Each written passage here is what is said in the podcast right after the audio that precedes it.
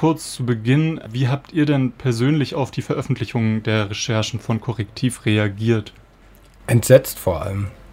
Ich glaube, das fasst ganz gut zusammen, dass diese Pläne bestehen, dass die AfD will, dass es irgendwie einen politischen und ethnischen Einheitsstaat gibt. Das war lange bekannt, aber dass diese Pläne so konkret geschmiedet werden, dass sie acht Kilometer von dem Ort, wo die Wannsee-Konferenz stattgefunden hat, geschmiedet werden, das war, glaube ich, das, was nochmal zusätzlich für Erschrecken gesorgt hat. Ja, und vor allem auch nochmal zu sehen, wie krass organisiert ne, also das Ganze auch ist. Also es ist ja jetzt nicht so, dass ähm, gesagt wurde, wir kriegen das sofort hin, sondern man ist sich sofort, also man ist sich super sicher, ähm, das ist so ein Jahrzehnteprojekt, aber das kriegen wir irgendwie hin, wenn wir das einfach nur gut ausfinanzieren und offensichtlich scheint die super gut vernetzt zu sein. Ja, ich würde sagen, ich war tatsächlich nur so semi-entsetzt. Also natürlich fand ich das krass, was da abläuft und wie Luna auch gerade schon gesagt hat, mit welcher Sicherheit die Leute sich dort auch unterhalten haben und wie sicher sie sich dessen sind, dass sie das auch umsetzen können. Aber ich finde, dieses äh, Geheimtreffen reiht sich letztlich auch ein in irgendwie eine Reihe von Ereignissen, die es ja seit Jahren schon gibt. Irgendwie große rechte Chatgruppen in Polizei, Bundeswehr, Waffen verschwinden und so weiter und so fort. Also ich würde sagen, diese komplette große Situation erfüllt mich mit Entsetzen jetzt tatsächlich für langjährige BeobachterInnen äh, der AfD und ihres Umfelds, du hast es gerade auch schon gesagt, Jess, kommen jetzt die Ergebnisse dieser Recherche ähm, kaum als Überraschung, ähm, aber die Enthüllung hat jetzt vielleicht auch eine Debatte um ein mögliches Parteiverbot der AfD auch ein bisschen wieder angekurbelt. Ähm, die dreht sich um eine mögliche Abschaffung der Demokratie durch die AfD und wie sie von der Politik verhindert werden kann. Einmal mit deswegen mit äh, Blick auf vielleicht auch die Grünen Grünen. Wie hat sich denn bei euch das politische Klima diesbezüglich auch verändert? Ich finde es ganz äh, witzig, dass du auch gleich so die Grünen ansprichst, weil ich glaube, es ist ja die meistgehasste Partei gefühlt in Deutschland gerade. Also ich glaube, wenn man einen Infostand macht, dann kriegt man schon oder auch so irgendwie sich als Grün outet im Internet, dann kriegt man schon gut Hass entgegen. Ich glaube, dass das anderen demokratischen Parteien jetzt vielleicht nicht ganz so geht. Es ist auf jeden Fall rau geworden und es ist auf jeden Fall ähm, schwierig geworden, wirklich noch Sachen zu machen. Und viele Leute haben natürlich auch Angst, sich auf die Straße zu stellen, weil es gerade von der AfD super krasse Mobilisierung gegen die Grünen gibt. Und to be honest, ähm, hat es ja gut geklappt, irgendwie Bündnis 90 die Grünen als dem politischen Gegner zu frame über Parteigrenzen hinweg. Ne? Also das macht ja nicht nur die AfD, das macht ja irgendwie auch die Union immer wieder in Framings und dass da noch nicht verstanden wurde, ey, vielleicht ähm, schießen wir aber gerade mal nicht gegeneinander als demokratische Parteien, sondern ich glaube nicht, dass das Problem gerade irgendwie die Ölheizungen sind, sondern vielleicht, naja, was Jess schon gesagt hat, ne, rechte Strukturen etc. Ich finde es ein bisschen schade, dass das, dass das nicht, dass da nicht so drauf eingegangen wird. Also du äh, plädierst für einen Konsens zwischen den äh, demokratischen Parteien und auch, äh, also nimmst du den auch wahr bei den Grünen jetzt, weil das ja konkret dein äh, direkter Blick da reingeht?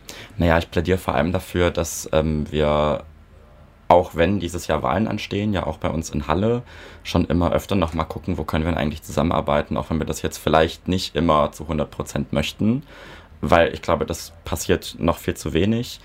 Ähm, und ich würde aber schon sagen, auch wenn die Grünen selber jetzt ganz oft als zerstrittene Partei dastehen, dass wir schon relativ, ähm, also schon sehr geschlossen sind in den meisten Positionen. Halle gegen Rechts engagiert sich ja auch schon seit äh, vielen Jahren gegen rechte Umtriebe in Halle. Ähm, Niklas, wenn ihr euch die aktuelle Debatte anschaut, seht ihr da jetzt einen möglichen Wandel, wie ernst die Gefährdung durch die AfD genommen wird?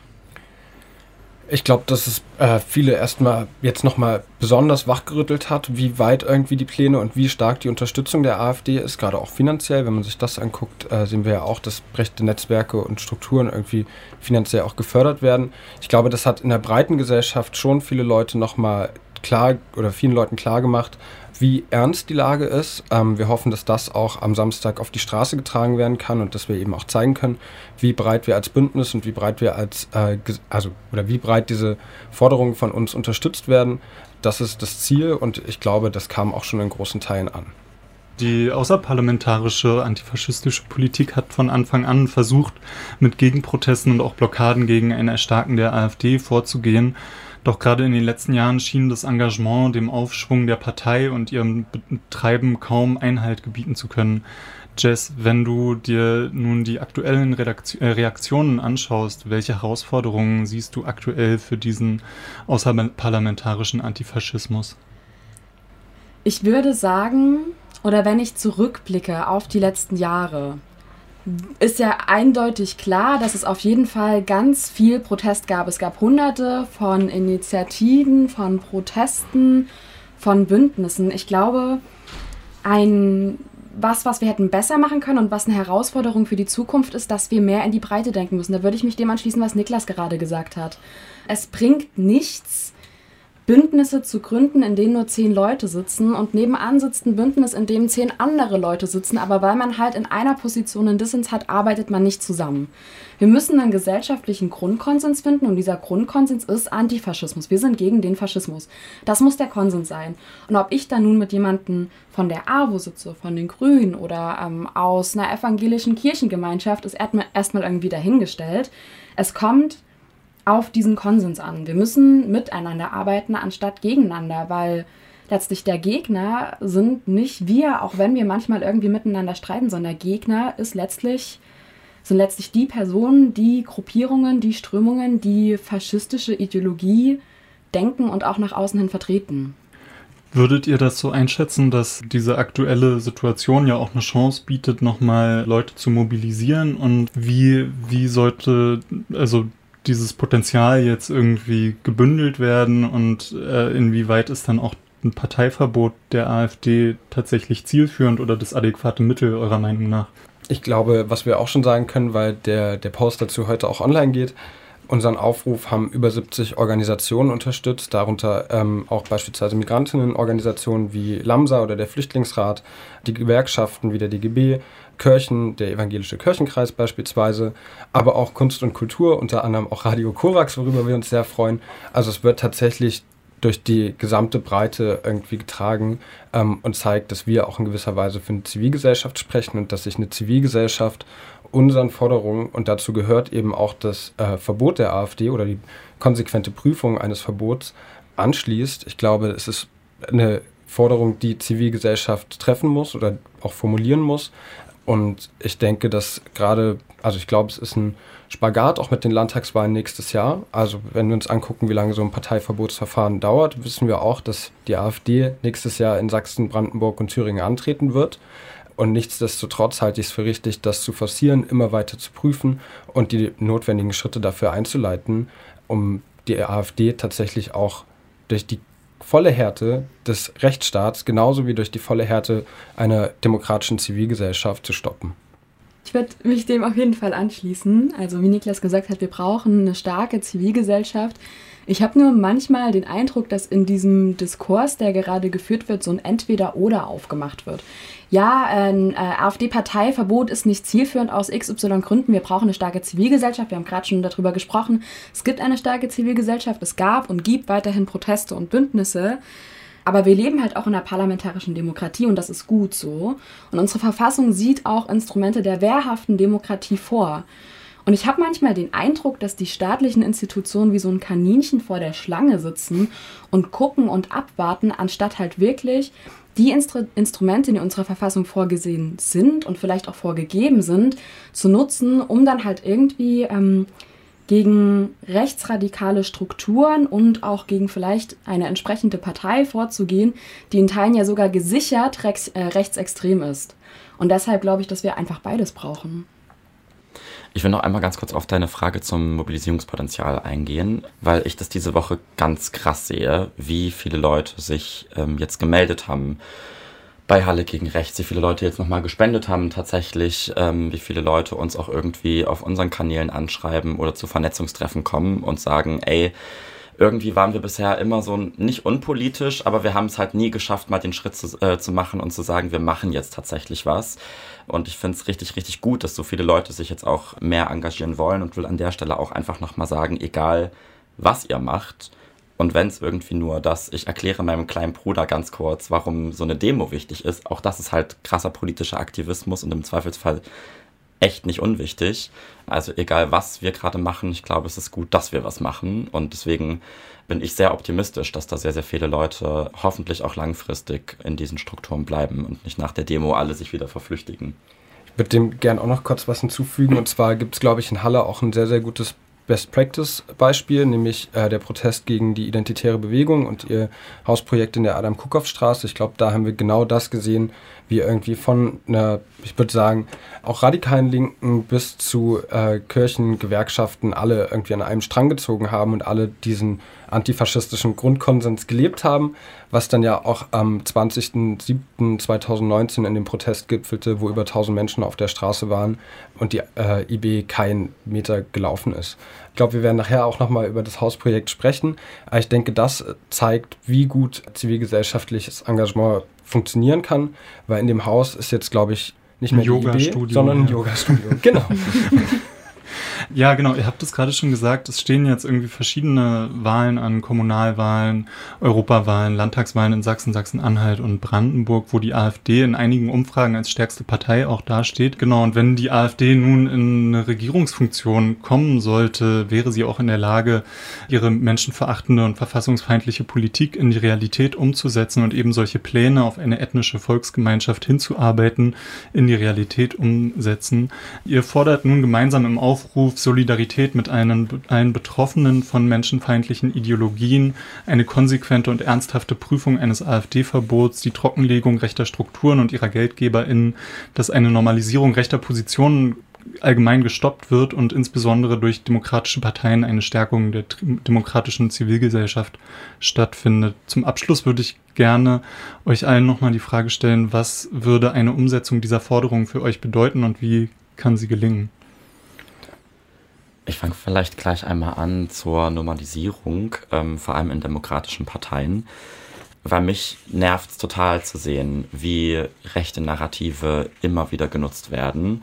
Ähm, und das müssen nicht mal rechte oder rechtsextreme Codes sein, aber auch, dass sich ein Bundesfinanzminister hinstellt vor den Bauernprotesten und weiter nach unten tritt und weiter irgendwie die Ärmsten der Armen gegeneinander versucht auszuspielen und dabei halt auch noch Fake News verbreitet. So, also ne, er hat halt einfach wirklich Quatsch erzählt, wenn es ums Bürgergeld geht und irgendwie sich auf eine Bühne zu stellen fürs Brandenburger Tor und laut äh, in die Stadt reinzuschreien, so wir kürzen jetzt auch noch die Mittel für AsylbewerberInnen, ist vielleicht nicht das, was wir gerade in der Situation erstens machen sollten, aber auch nicht so mit so einem Stolz irgendwie auch sagen sollten. Also es widert mich wirklich an. Ich glaube, das ist ein ganz großes Problem und da nehme ich auch meine eigene Partei in die Pflicht, weil ich schon der Meinung bin, wenn äh, wir Menschen haben, in dieser Koalition, die sich so äußern, dann verstehe ich nicht, warum nicht spätestens einen Tag später von KoalitionspartnerInnen irgendwas dazu kommt. Aber genauso auch, wenn wir einen Kanzler haben, der sich auf äh, ein Magazin drucken lässt und titelt, wir müssen wieder im großen Stil abschieben. Das kann halt einfach nicht sein. Ne? Und ich glaube, das ist ein ganz, ganz großes Problem weil natürlich werden solche Meinungen dadurch mehrheitsfähig, weil wir ja sehen, ah, okay, selbst die Bundesregierung äh, titelt mittlerweile so, also muss das ja irgendwie der Konsens sein, den wir in diesem Land gefunden haben. Und das ist kompletter Quatsch. Und da ist es auch, ich glaube, das ist keine großartige zivilgesellschaftliche Aufgabe, sondern vor allem die von PolitikerInnen, da auch in den eigenen Parteien mal wieder auf den Tisch zu hauen und zu sagen, Leute, ihr spinnt, so könnt ihr nicht reden. Das funktioniert einfach nicht. Ich werde mich Luna auf jeden Fall anschließen. Ich erwarte und erhoffe mir auch so einen richtigen auf den Tisch hau Moment. Also ich erwarte und erhoffe, dass wir wieder anfangen, miteinander in einen Diskurs zu treten, der nicht nach möglichst einfachen populistischen Lösungen sucht, die nach unten treten, sondern vielleicht sich mal darüber irgendwie unterhält, warum braucht es denn Menschen, die Lohn arbeiten und warum braucht es dann trotzdem Bürgergeld, was noch irgendwie aufgestockt ist? Warum wird es denn dann so schlecht bezahlt? Oder ähm, anstatt mal gegen AsylbewerberInnen zu hetzen, einfach mal über Fluchtursachen zu sprechen und vielleicht irgendwie Deutschlands Rolle in diesem ganzen Ding. Ich hoffe mir aber auch, dass wir, gerade wenn es um rechte Strukturen kommen, in, zumindest auf dieser politischen Verantwortungsebene so ein bisschen wegkommen von dieser allseits bekannten Einzeltäterthese, von dieser Einzelgruppenthese und so ein bisschen rechte Strukturen unter so einem Netzwerkblick irgendwie in den Blick nehmen. Und ähm, ich glaube, dass wir so diesen auf den Tisch hauen Moment brauchen, um irgendwie unsere Perspektive nochmal zu öffnen und irgendwie das wirklich zu sehen, was gerade passiert, anstatt sich immer wieder in den gleichen einfachen Narrativen und Lösungen zu verlieren. Ja.